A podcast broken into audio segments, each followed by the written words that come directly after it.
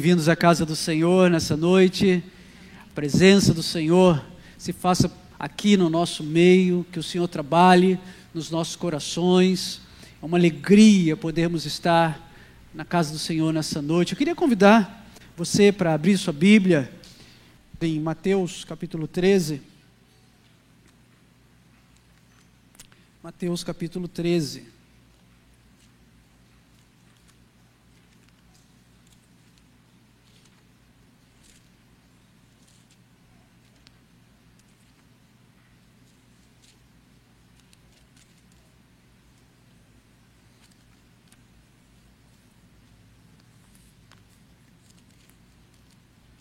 Faremos a leitura apenas de dois versículos, o versículo 31 e 32 de Mateus capítulo 13. Nós estamos dando continuidade à série de sermões intitulada A Vida no Reino, que é baseada aí nas parábolas de Mateus 13. Tem uma, tem uma apresentação aí, né? Chegou? Vamos botar a apresentação. Mateus capítulo 13 31 e 32.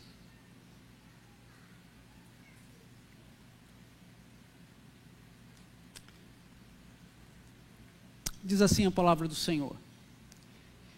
Jesus lhes propôs outra parábola, dizendo: O reino dos céus é semelhante a um grão de mostarda que um homem pegou e plantou no seu campo. Esse grão é, verdade, é na verdade, a menor de todas as sementes, mas quando cresce, é maior do que as hortaliças e chega a ser uma árvore, de modo que as aves do céu vêm aninhar, vêm se aninhar nos seus ramos. Vamos orar mais uma vez.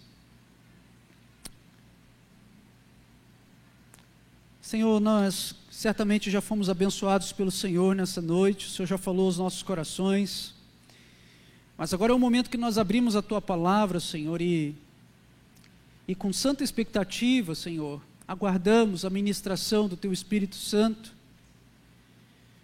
Pai, que a ênfase aqui, Senhor, não sejam o pregador, a ênfase aqui não sejam as distrações, ó Deus, mas que a principal pessoa a falar nessa noite seja o teu Santo Espírito que o Senhor complete aquilo que o Senhor mesmo já tem iniciado nas nossas vidas. Fala conosco, porque precisamos ouvir a tua voz. Pai, existem verdades aqui que são fundamentais. O Senhor trouxe pessoas aqui nessa noite para ouvir algo da tua parte, que estão nessas sagradas letras. E por isso, Senhor, livra-nos de toda distração, livra-nos, ó Deus, das preocupações, que possamos estar, Senhor, profundamente conectados com o Senhor agora e possamos, de fato, discernir a tua voz das tantas vozes, ó Deus, que circundam a nossa vida. Pai, que o Senhor continue fazendo a tua obra e que a tua boa semente continue produzindo nas nossas vidas a 30, 60, 100 por um, para a glória do teu nome e para o nosso bem. Em nome de Jesus. Amém. Queridos irmãos, as parábolas elas são uma maneira do Senhor Jesus comunicar a verdade aos seus discípulos. A palavra parábola significa é, mensagens paralelas ou ideias paralelas que podem ser comparadas. E o Senhor Jesus usou muitas ideias muitas imagens do cotidiano ali é, do Oriente Médio, dos seus dias, para falar a respeito de assuntos espirituais. Existe é, algumas, alguns questionamentos, porque o próprio Senhor Jesus disse que falou por parábolas para que as pessoas pudessem ouvir e não entender, pudessem ouvir e não escutar. Então, de certa forma, na didática de Jesus, as parábolas eram usadas para que para separar aqueles que entenderiam a mensagem, aqueles que ouviriam e, e abraçariam a mensagem, daqueles que ouviriam e ficariam dispersos.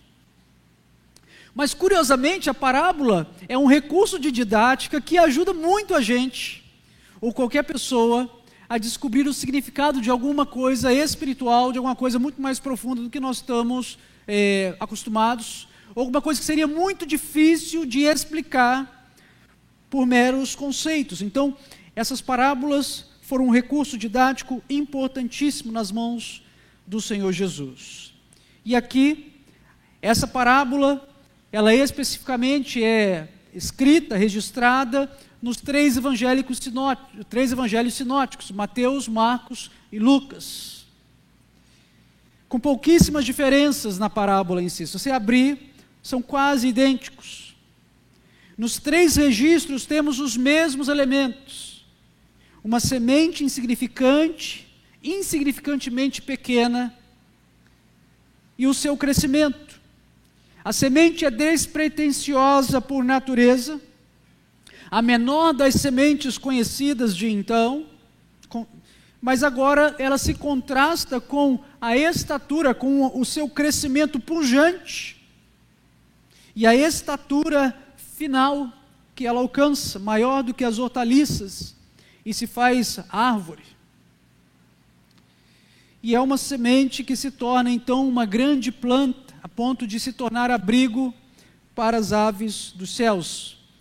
Esses são os três principais elementos da parábola: uma semente pequena, uma semente que cresce grandemente, uma grande antítese, o tamanho da semente com o final da estatura da planta, e agora uma planta que é tão grande que é capaz de aninhar aves dos céus.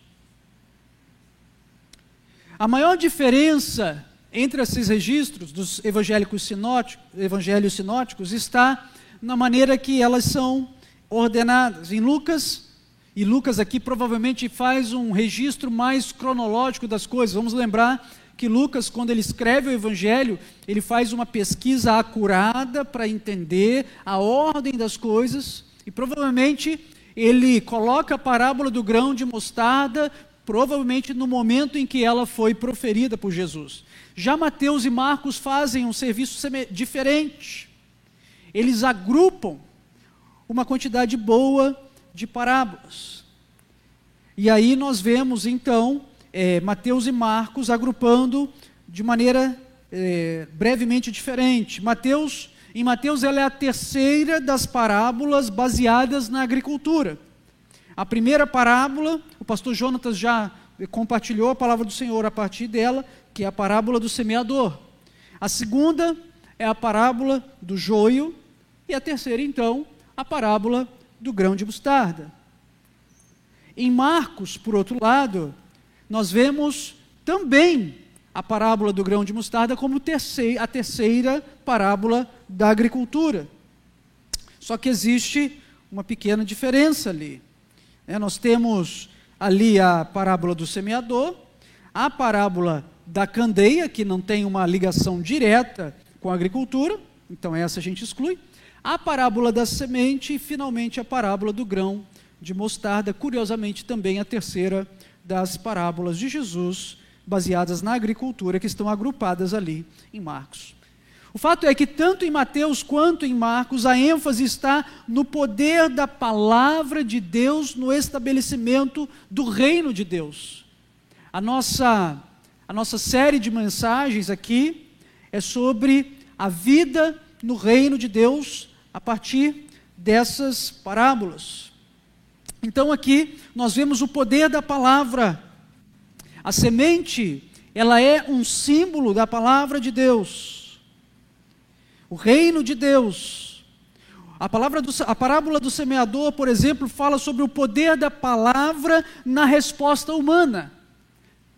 Nós vimos isso já há algumas semanas. A palavra de Deus, ela desperta uma reação humana, nem sempre uma reação favorável, nem sempre uma reação adequada, mas sempre existe uma reação.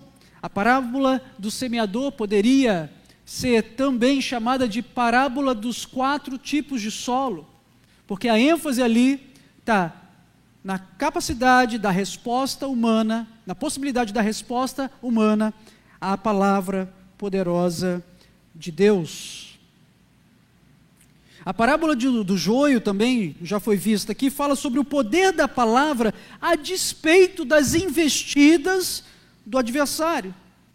O reino de Deus se consumará de maneira completa um dia, definitiva, e tudo será julgado a bom termo. A parábola da semente, que é falada em Marcos e não aqui em Mateus, ela fala do poder surpreendente da, pará, da palavra de Deus, na qual o reino de Deus está em ação. Existe o DNA do reino de Deus na palavra de Deus que está em ação e secretamente germina, de uma maneira que nós não temos controle, de uma maneira que o semeador humano não tem controle, mas desperta consequências reais e surpreendentes. A palavra está sempre em ação, como em ação está sempre o reino de Deus, mesmo que de maneira invisível. E a parábola do grão de mostarda fala sobre o poder que a palavra tem que traz à tona o poder e a glória do próprio Deus. Ninguém impedirá a manifestação da glória do reino de Deus.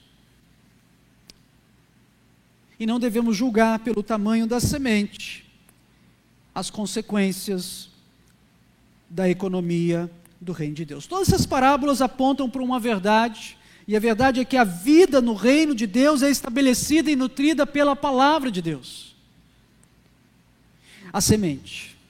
E hoje veremos então a perspectiva do reino de Deus, comparando esse reino ao grão de mostarda, que é o que o Senhor Jesus fala e apresenta.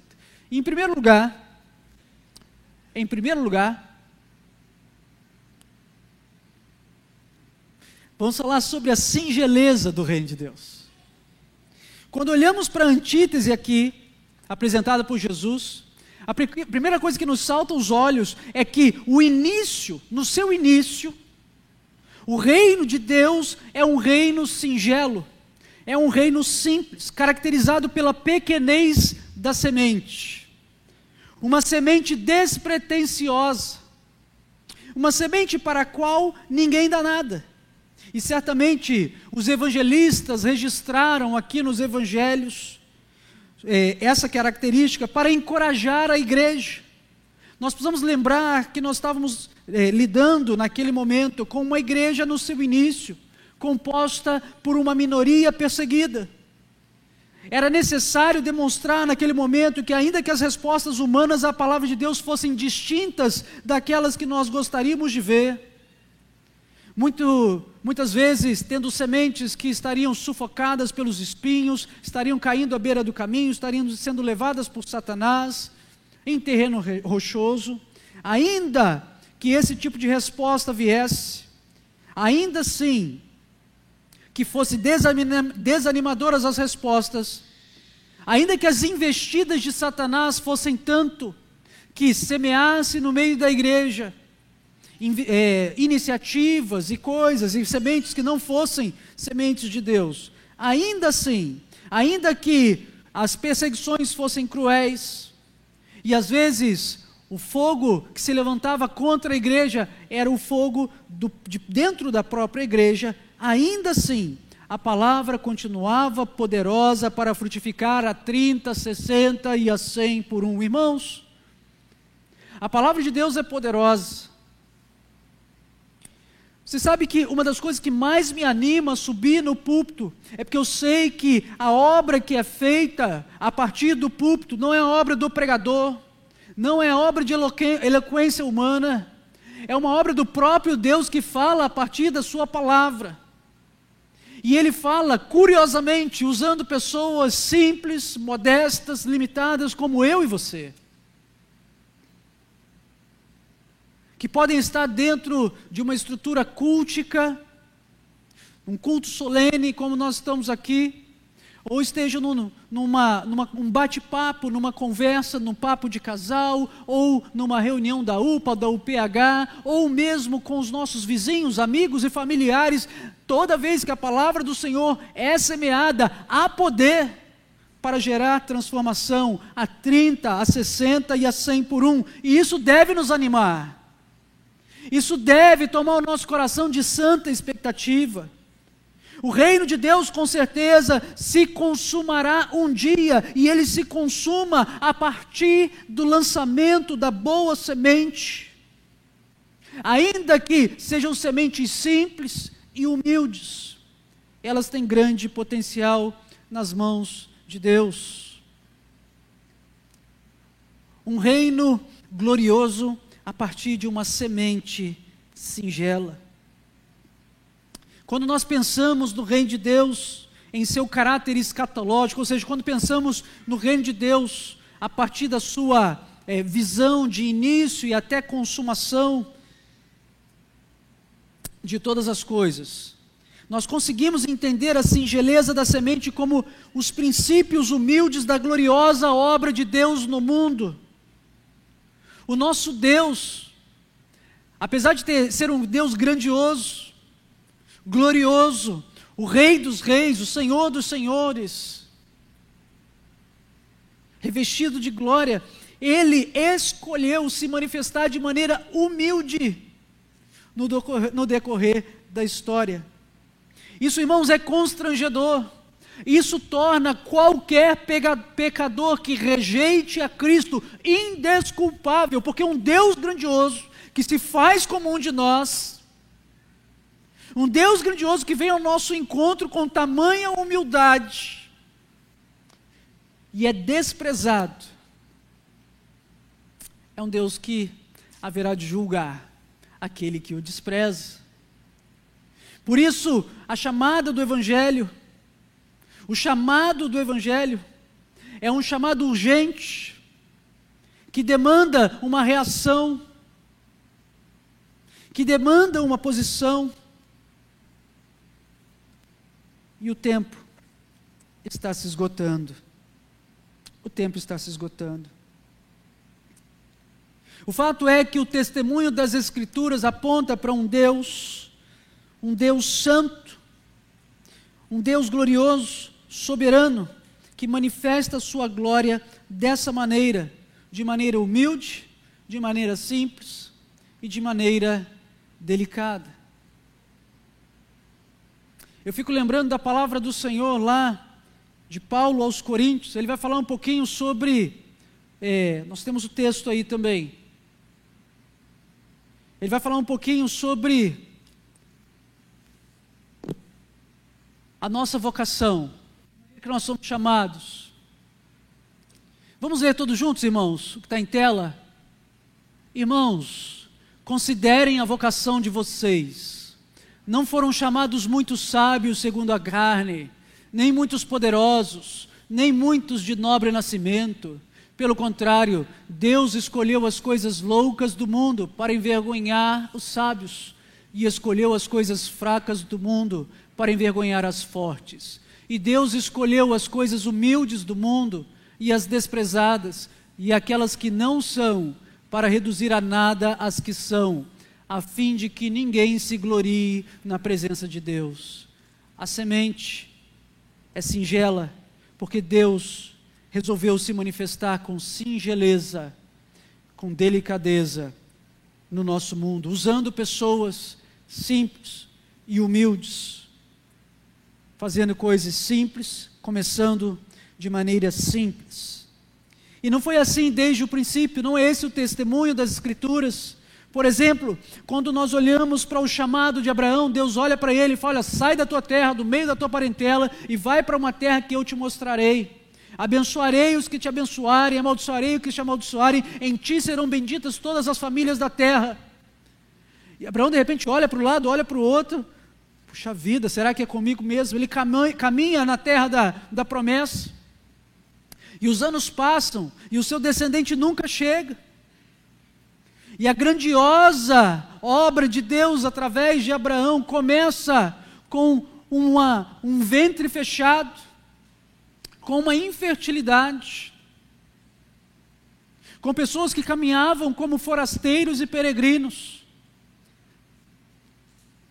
Mas um dia, Abraão seria o pai de uma numerosa nação. Até mesmo quando Deus concluiu, concretizou a promessa na vida de Abraão, ele concretiza a partir do nascimento de um filho. E um filho que o próprio Deus pede a Abraão em sacrifício. O que era aquilo? Para abençoar as nações. Mas Deus trabalha assim. Deus trabalha a partir do que é pequeno. Eu fico imaginando a história de José, que entra no Egito como um servo, como um escravo.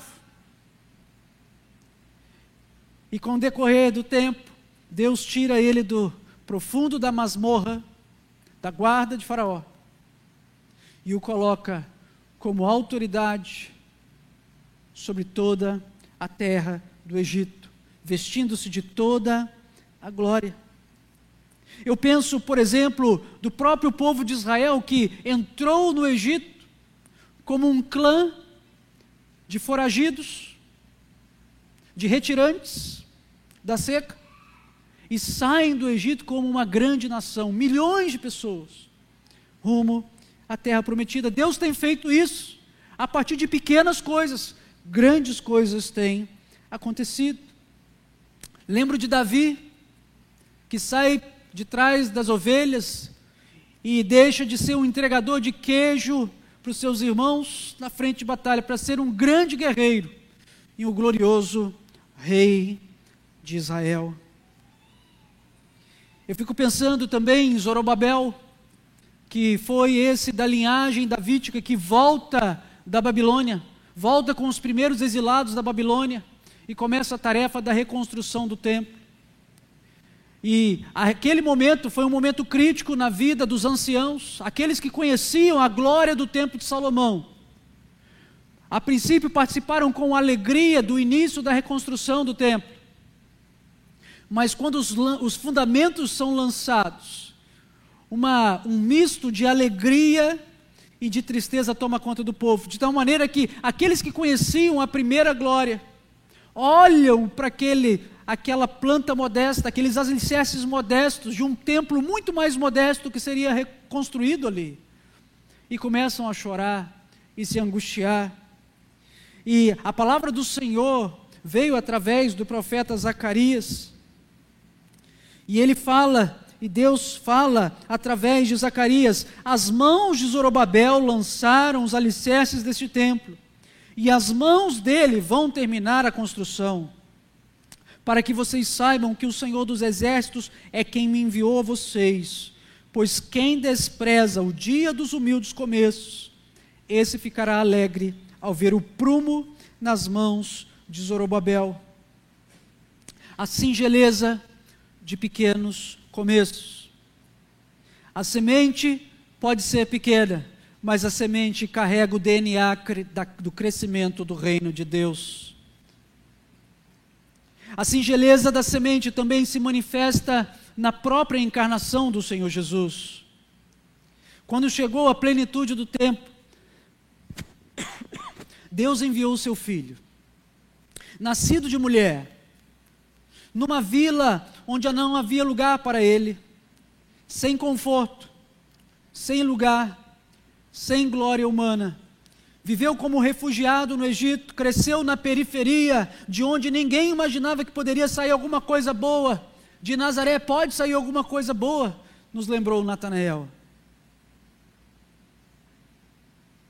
Não teve lugar para reclinar a cabeça durante o seu ministério, foi rejeitado, negado, cuspido, ultrajado. Não vimos beleza e nem formosura, como nos advertia já o profeta Isaías. Mas ele foi um grão, singelo grão, que caiu na terra e não permaneceu infrutífero para a glória de Deus. Segundo ponto que essa parábola nos diz não é apenas que a semente é pequena, que a semente é singela, que a semente é humilde, nos apresenta o contraste entre o tamanho da semente e o seu crescimento. Sim, é uma semente pequena, mas a glória de Deus está se manifestando no crescimento da semente. Irmãos, quando nós olhamos para a história, nós vimos isso. Uma religião que nasceu perseguida pelo judaísmo, proibida no Império Romano, contra todas as probabilidades, perseverou e cresceu. A parábola do grão de mostarda é a história dos contrastes entre um começo insignificante e um desfecho surpreendente. O reino de Deus é como essa semente, o seu tamanho atual pode parecer insignificante, pode parecer despretensioso, mas existe um DNA de Deus sobre essa semente. O reino há de se manifestar e o reino se manifestando cresce. E não há limites para o reino de Deus.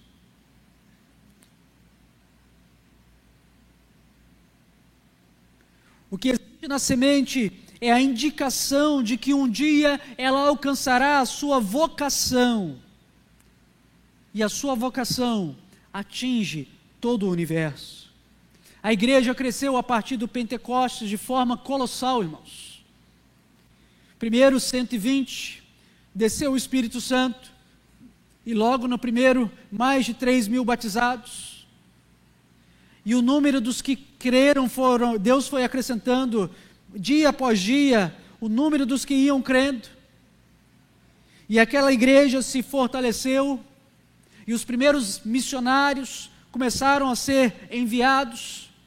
A dispersão dos primeiros cristãos começou a atingir todas as áreas do Império Romano.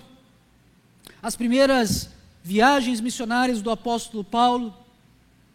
Eu fico imaginando o apóstolo Paulo recebendo a visão lá do homem macedônio passa a Macedônia e ajuda-nos.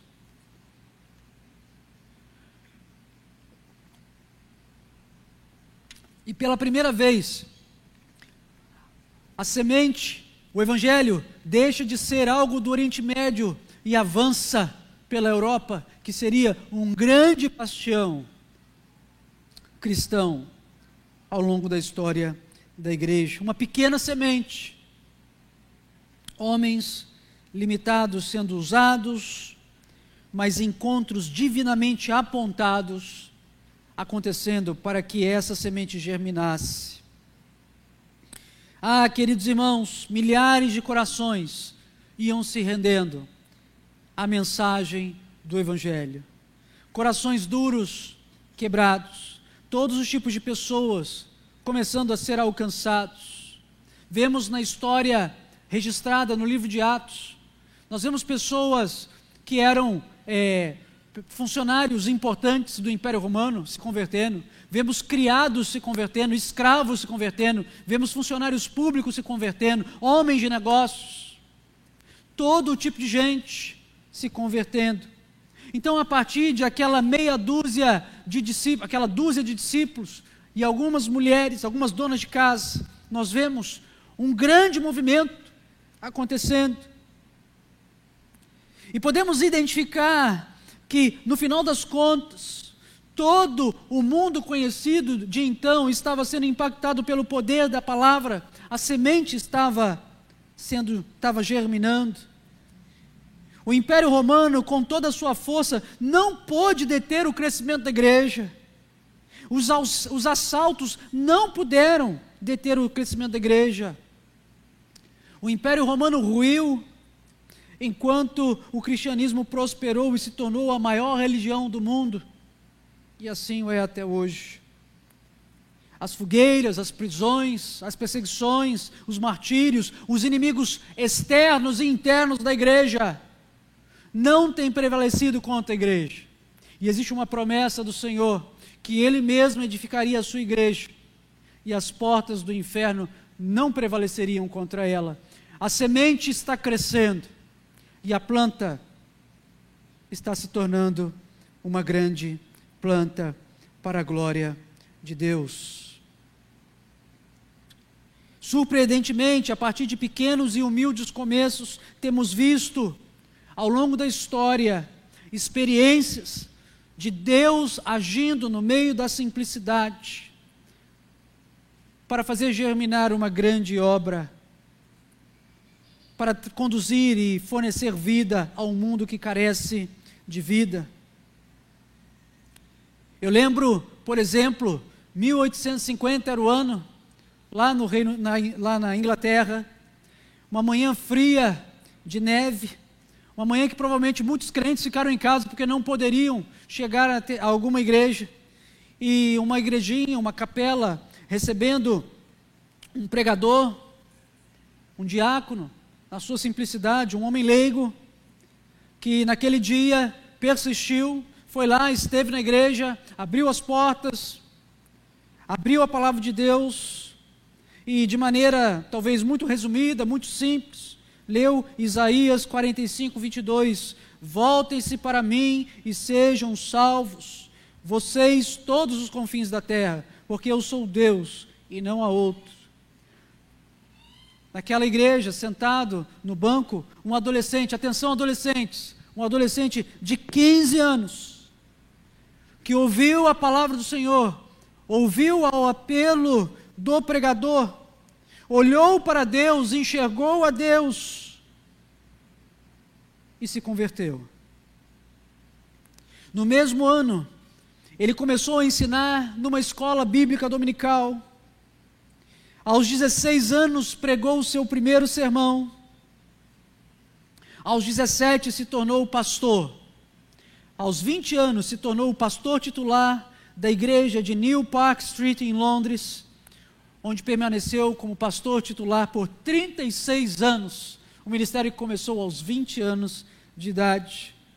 Conhecido como príncipe dos pregadores, Charles Spurgeon, que começou a sua vida como um adolescente se convertendo aos pés de um pregador, de um simples pregador, que abriu a palavra de Deus e semeou a boa semente.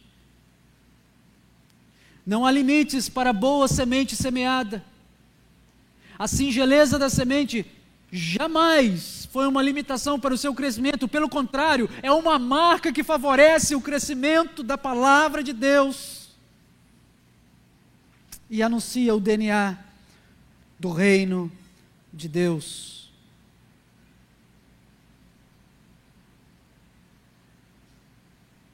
Spurgeon se tornou um dos mais influentes pregadores do século XIX, atingindo milhões de pessoas com seus sermões escritos, que podem ser lidos até hoje.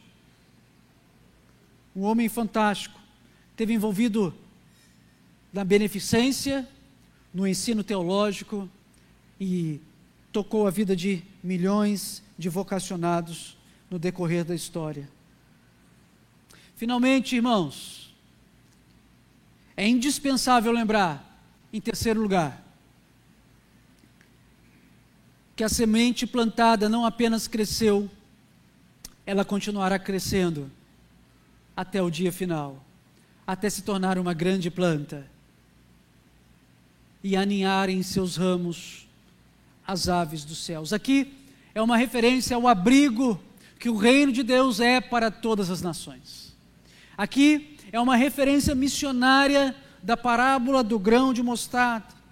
A semente encontrará a sua vocação final e se tornará uma árvore gloriosa, da qual fará parte todas as aves dos céus que encontrarão ali abrigo. Nós temos encontrado abrigo nessa grande árvore, mas muitos ainda encontrarão abrigo. Essa é uma imagem do alcance do reino de Deus. Ora, se existe a vida do reino, é precisamos, precisamos entender que o alcance do reino não tem limites geográficos. E essa parábola fala sobre isso.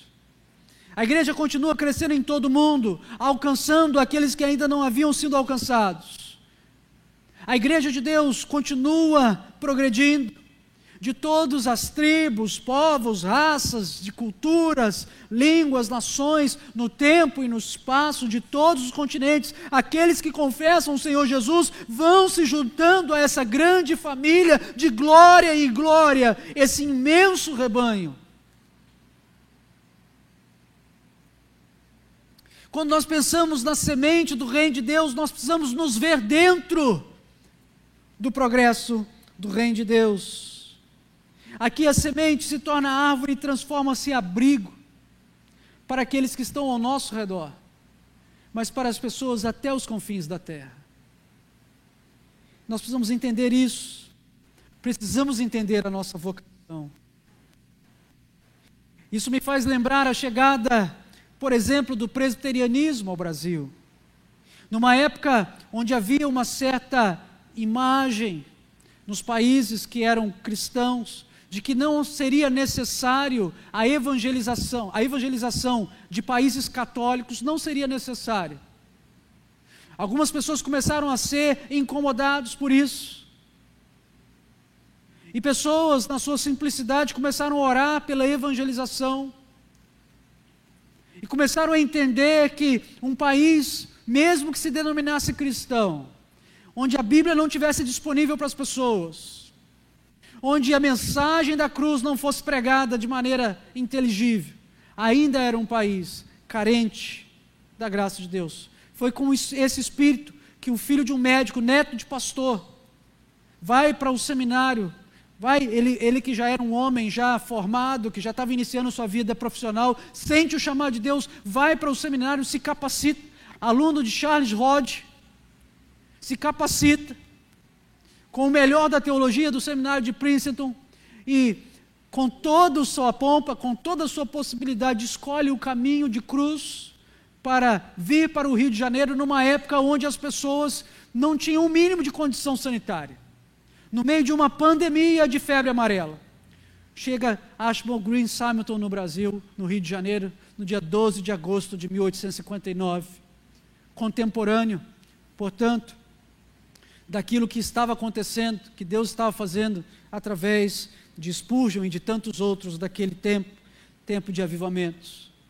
Chega com uma pequena escola dominical, começa a compartilhar o evangelho, algum é, um inglês se converte, um português se converte, e de repente as primeiras conversões começam a acontecer, o trabalho começa a prosperar, e daqui a pouco nós temos a fundação de um presbitério, com a participação de um pastor brasileiro, ex-padre, José Manuel da Conceição. O, o Simonton já havia recebido aqui no Brasil como seu parceiro de ministério, seu cunhado a sua irmã, e ele começa a mobilizar pessoas para virem para o Brasil, uma, e uma grande obra começa a acontecer no Brasil, lembrando que naquela época, esses eram os primeiros esforços protestantes. Antes de Simonton, nós temos algumas iniciativas da igreja congregacional, mas a igreja presbiteriana se tornou a primeira igreja plantada em solo brasileiro. Irmãos, imaginem até então o obscurantismo da fé romanista que cegava o entendimento das pessoas, que lhes negava a palavra de Deus, que lhes negava o acesso às Sagradas Escrituras. Mas a persistência daquele jovem, a dedicação daquele jovem, na semeadura da palavra, a participação já é, da sua esposa no segundo momento, as coisas vão acontecendo, uma imprensa evangélica é criada, uma revista, um jornal evangélico é criado, um seminário evangélico é criado, um presbitério evangélico é criado, as primeiras igrejas são formadas, os primeiros pastores são ordenados. E nós, presbiterianos, participamos da evangelização do nosso país. Apesar de muitos evangélicos hoje olharem com certo desdém para o trabalho presbiteriano, nós podemos falar, não com orgulho, mas com muita gratidão no coração. Deus usou a vida, o sistema presbiteriano, a igreja presbiteriana, para alcançar o nosso país com o Evangelho de Jesus Cristo. E isso é glorioso. E esse Evangelho não parou. A boa semente plantada, mesmo na sua singeleza, continuou crescendo e vai continuar crescendo até o dia final, e nações serão alcançadas. E é o que pode motivar você, jovem, adulto, aposentado hoje, a oferecer sua vida para o trabalho missionário, quer lá no sertão, ou quer lá na Turquia, ou até os confins da terra. É o que pode fazer com que você, profissional, se apresente hoje como instrumento nas mãos de Deus para levar a chama do Evangelho até os confins da terra. Não na sua capacidade, não na sua sabedoria, não na sua inteligência, mas no temor e no tremor do Senhor. Sabendo que o DNA da semente é o DNA do crescimento, da glória de Deus, o DNA desse reino que abrigará em seus ramos as aves dos céus vindas dos quatro cantos da terra. Eu quero encerrar com algumas aplicações.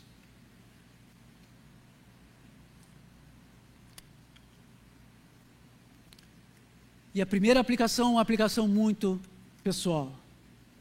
Quem disse que porque é pequeno, você não é capaz? Quem disse? Irmãos, eu conheci grandes pregadores gagos. A começar de Moisés, grandes pregadores gagos. Dentro da Igreja Presbiteriana do Brasil havia pastor faleceu recentemente, Jorge Canelhos. Ele era muito interessante. O Anderson, ele gaguejava quando conversava com você. Subia no púlpito, pregava sem gaguejar. Quem disse? Quem disse que você, mulher solteira ou homem solteira, não pode servir a Deus? Quem disse que você que é mais cheinho ou você que é mais megrinha, magrinha, não serve para servir a Deus. Quem disse que os seus diplomas ou a ausência dos seus diplomas impedem você de servir a Deus? Deus escolheu os que não são para confundir os que são, ou os que acham que são. Não há limites quando a semente é lançada. Não há, limite, não há limites quando nós nos vemos como parte da semente que é lançada. A singeleza do reino começa conosco. Não existe ninguém aqui, independente da idade, que não seja hoje um instrumento nas mãos de Deus e não seja capaz de transformar o nosso mundo a partir da obra que Deus há de fazer na sua vida e através da sua vida.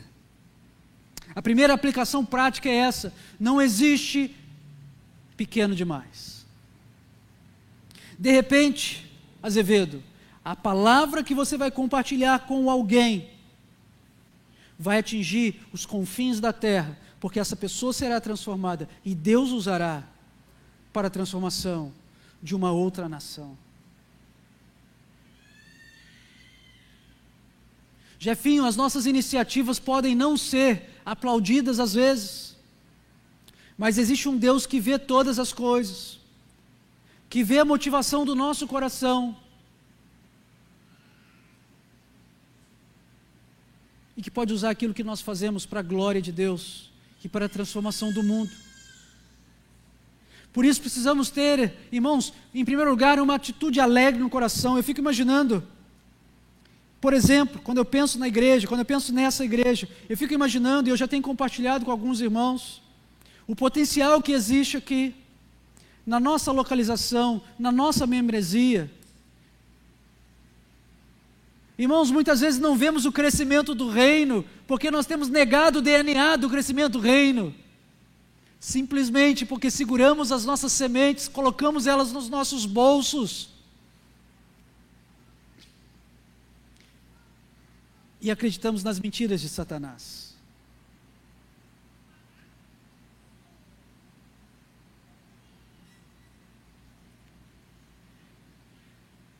É tempo da gente despertar, irmãos. É por isso que Deus colocou no coração do conselho, no coração do Everton, do Jefim, nesse acampáscoa, obras maiores farás. Nós temos, nós somos gratos pelo que Deus está fazendo no nosso meio, mas nós sabemos que Deus tem o poder para fazer obras maiores. E você deve estar incluído nisso. Por isso você deve fazer o seu sacrifício para estar envolvido naquilo que você pode na vida da igreja. Nós vamos caminhar na dimensão de uma igreja que a gente não consegue estar envolvido em tudo. Mas nós precisamos assumir o nosso papel e a nossa posição. De repente Deus está chamando você para ser um guerreiro de oração, para me sustentar em oração. Eu careço das suas orações. A liderança carece das suas orações. E de repente, eu não tenho a disponibilidade de tempo que você tem, mas Deus pode te usar poderosamente na oração, clamando: Deus, aviva a nossa obra, aviva a nossa igreja, transforma os nossos corações, visita aqueles que visitam a igreja. Ajude os pastores, os presbíteros, os diáconos a reorientarem as suas prioridades para que sejam alinhadas com o Senhor e com a semente do reino de Deus. Você pode orar por isso. Você pode ser uma mulher fiel trabalhando na SAF. Você pode ser alguém fiel trabalhando com o Ministério de Casais. Você pode ser, você pode ser um diácono fiel. Eu fico pensando na diaconia da igreja. O quanto de coisa tem para ser feita na diaconia de uma igreja, irmãos. Os diáconos não estão aqui apenas para receber vocês com aquele sorriso bonito ali na frente. Existe muito mais a ser feito mas precisa de muito mais gente para fazer. O desejo do meu coração é que você, se, você consultasse o Senhor, Senhor, será que o Senhor quer que eu sirva ao Senhor como diácono da IPBL? Nós temos o treinamento vindo no dia 30 de abril, mas nós podemos fazer o que quisermos aqui, irmãos. Se Deus não tocar no seu coração e se você não se dispuser, não chegaremos a lugar nenhum. Eu conheço pessoas que têm se sacrificado em favor dessa igreja. Mas esse sacrifício, irmãos, não é para que vocês que estão aqui nessa noite, vocês que nos assistem lá pela internet, estejam confortavelmente sentados com um bom programa, acompanhando um bom programa da igreja. Esse sacrifício é para que essa obra se multiplique, para que mais pessoas se engajem e que as boas sementes do Reino de Deus sejam lançadas e o crescimento venha. Não um crescimento para glorificar a gente, que isso não faz parte da nossa natureza, mas um crescimento para alcançar as nações, amém? Para que vocacionados surjam a, a, partir da igreja.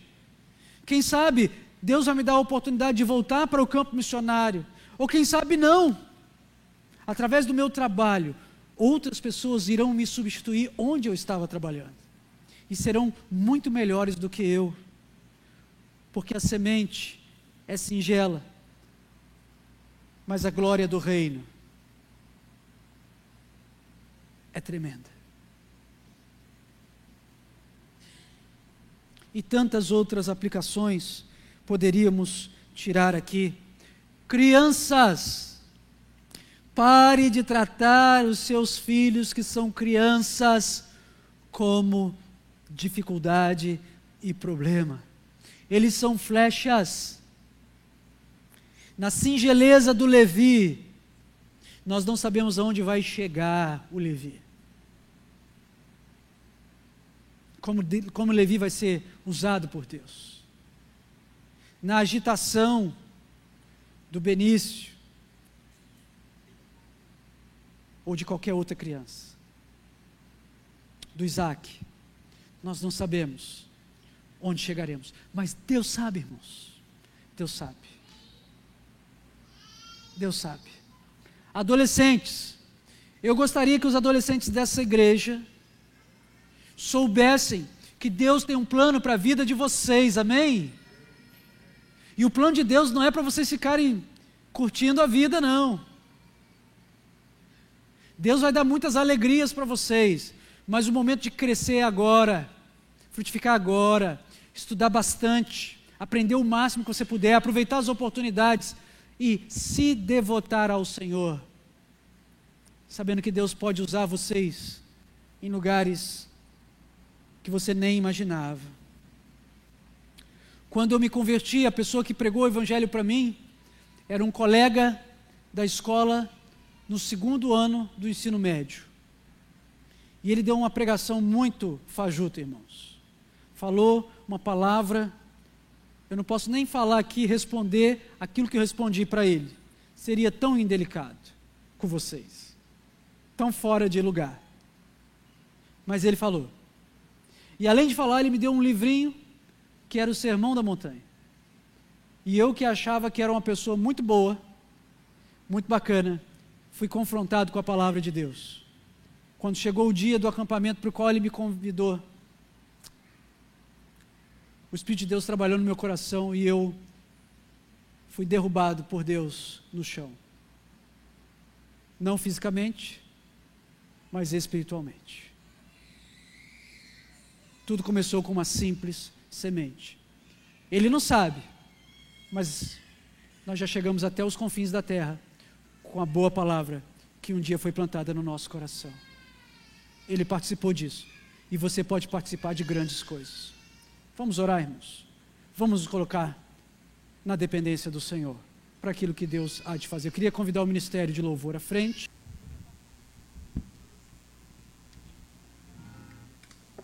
Vamos colocar em pé, irmãos. Ofereça a sua vida mais uma vez ao Senhor. Peça a Deus, Senhor, me surpreende.